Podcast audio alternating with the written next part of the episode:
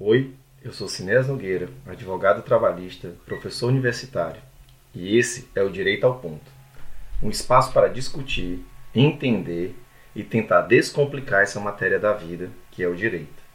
Aqui os temas mais atuais, os casos mais curiosos e os seus dilemas, por que não, serão destrinchados como uma carne ao ponto. Seja muito bem-vindo. Oi, gente, estamos de volta e com novidade. Antes de começar o episódio de hoje, para não perder o meu costume, segue a minha lista de pedidos, né? Sigam o perfil do podcast, porque aí na hora que a gente publica um episódio novo, vocês recebem a informação, todo mundo fica sabendo, tá bom? Deem as cinco estrelas, curtam o podcast e façam também os comentários, né? Façam também a divulgação, as recomendações para as pessoas que vocês gostam, para as pessoas que vocês acham que esse assunto, que esse material é interessante, tá bom? É... E por favor, deixem sugestões, comentários, informações, tá? As opiniões de vocês, concordo, não concordo, por quê, etc, tá bom? E aí, fazendo isso, o podcast cresce, a gente tem é, uma possibilidade de ser mais é, capilarizado, né? As pessoas conhecerem mais, as pessoas é, participarem mais ativamente desse tema que eu sou tão apaixonado, que é o trabalhismo, tá bom? A partir de hoje, nós vamos tentar, tentar fazer episódios um pouquinho mais curtos, tá? É, pensando aí naquele público que às vezes está dirigindo, às vezes está preparando lanche, enfim, está ali fazendo alguma coisinha rápida, tomando um café, né? É, esperando alguém chegar para o encontro, etc. Tá? É, então, eu vou tentar fazer esses, esses episódios mais curtos, mais objetivos, um pouco mais direto, né? É, nessa perspectiva, né? De que, que atinge esse público que vive muito rapidamente os tempos da modernidade, né, que precisam de informações um pouco mais segmentadas, né, um pouco mais picotadas, mas mesmo assim conseguem entender o fio da meada, tá bom? Então a partir de hoje vocês vão ver essa um pouco mais dessa mudança nos podcasts a partir de hoje para frente é um pouco mais objetivo, tá? E aí eu espero realmente fique fique muito bom. Bom, o tema que eu selecionei é, hoje foi trabalho e emprego, né? essa dicotomia, essa diferença.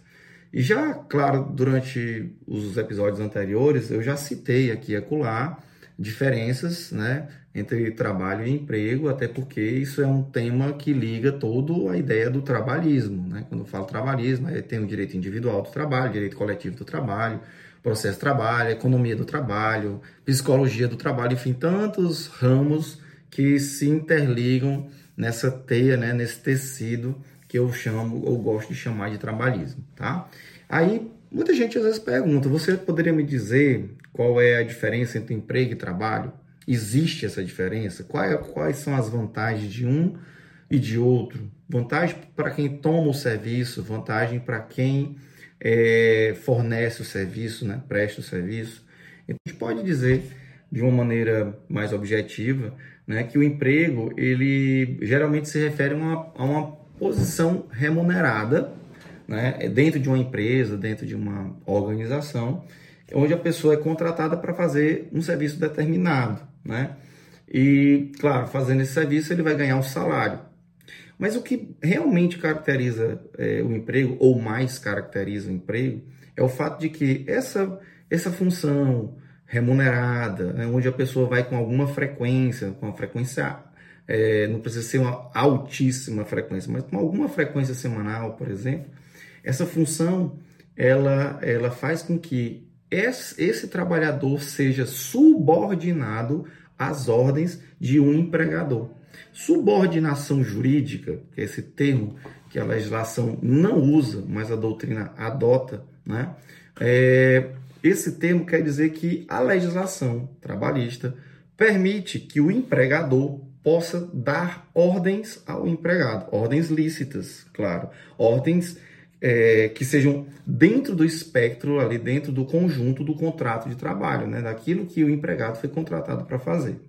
Então, essas ordens, o poder de dar ordens para alguém, ele precisa ser concedido pela lei.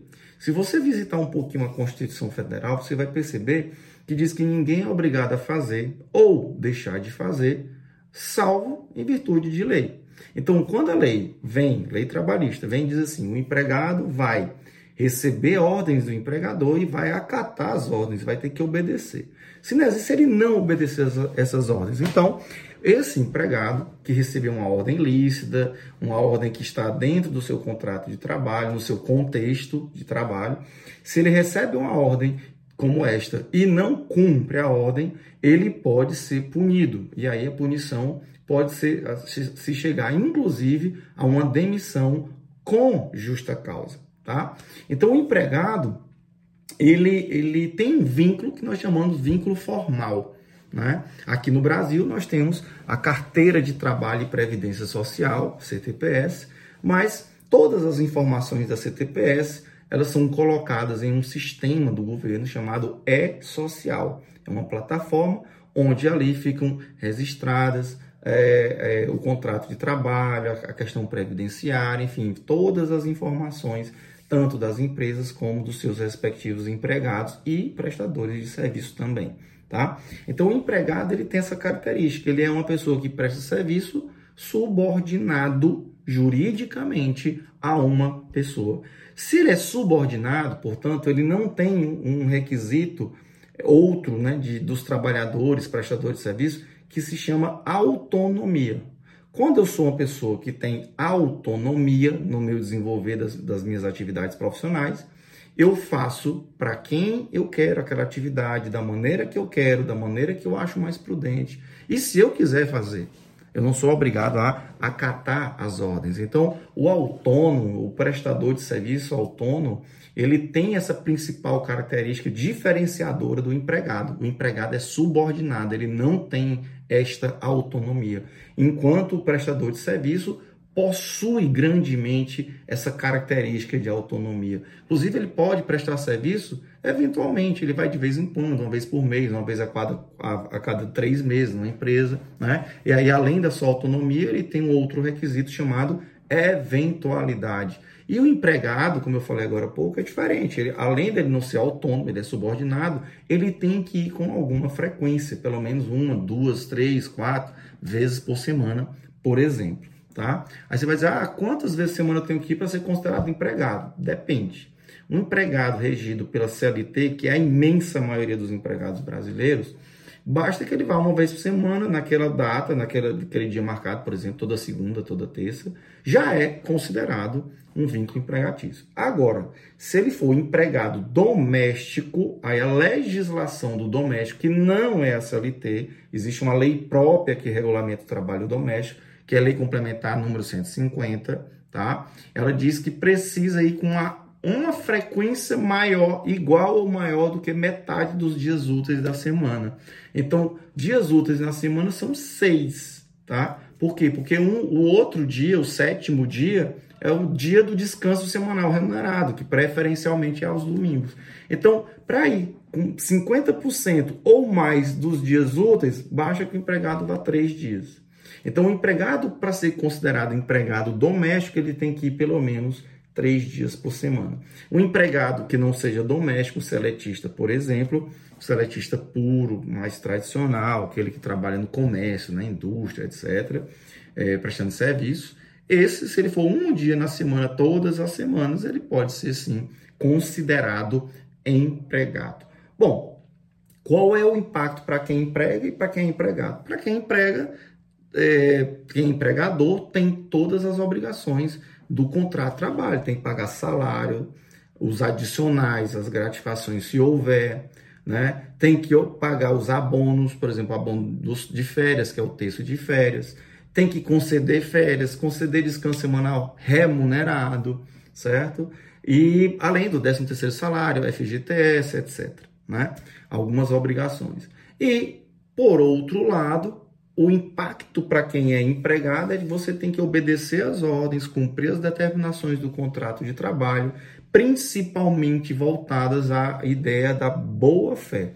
A boa fé é um princípio que está estabelecido no ordenamento nacional, né, ou seja, nas leis brasileiras, e ele ultrapassa, ele perpassa por todos os ramos do direito. Né? Então, tudo que a gente faz na nossa vida é, tem que ter o princípio, tem que ser baseada pela boa fé. Então, o empregado não pode usar de má fé contra seu empregador, por exemplo.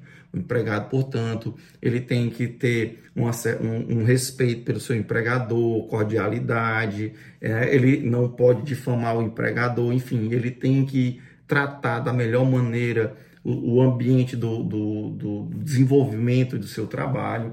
Então, há sim um impacto, seja ele de custo operacional, seja ele de produtividade e eficiência, seja das responsabilidades legais que eu falei de, de ambas as partes, né? Falei agora há pouco, né?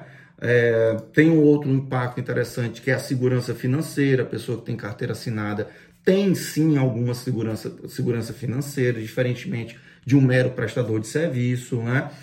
Tradicionalmente no Brasil, os seletistas, né, os que têm carteira assinada, têm uma possibilidade de ter um desenvolvimento profissional melhor e eu até ouso dizer uma qualidade de vida mais é, é, é interessante. Por quê? Porque a vida passa a ser mais presum, é, é presumível né? Eu, eu, consigo ter uma certa ideia do que, como empregado seletista, do que, que vai acontecer amanhã, depois de amanhã e no dia seguinte, diferentemente do empregado, do, do trabalhador que não tem carteira assinada, né? Então ele fica mais as, ao, ao, talante das, das, necessidades do mercado de trabalho. Pode ser que ele seja chamado um dia passe vários dias sem ser chamado, ok? Pois bem, a minha ideia era fazer um episódiozinho curtinho, de aí no máximo até 12, 13 minutos, tá? E espero que vocês tenham gostado desse formato, né? É, se você acha que faltou alguma coisa para a gente comentar, deixa aí sua sugestão, envia para a gente lá no Instagram, arroba Cineas, ou no meu e-mail, né? Que é podcast direito ao ponto, arroba gmail.com. É, dá lá o seu feedback, né? Sua sugestão e por favor, avalie o nosso podcast aqui no feed, que é muito importante para a gente continuar produzindo um produto, um serviço, um conteúdo de qualidade para vocês, tá bom? Eu espero vocês daqui a duas semanas, tá bom? Tchau, tchau.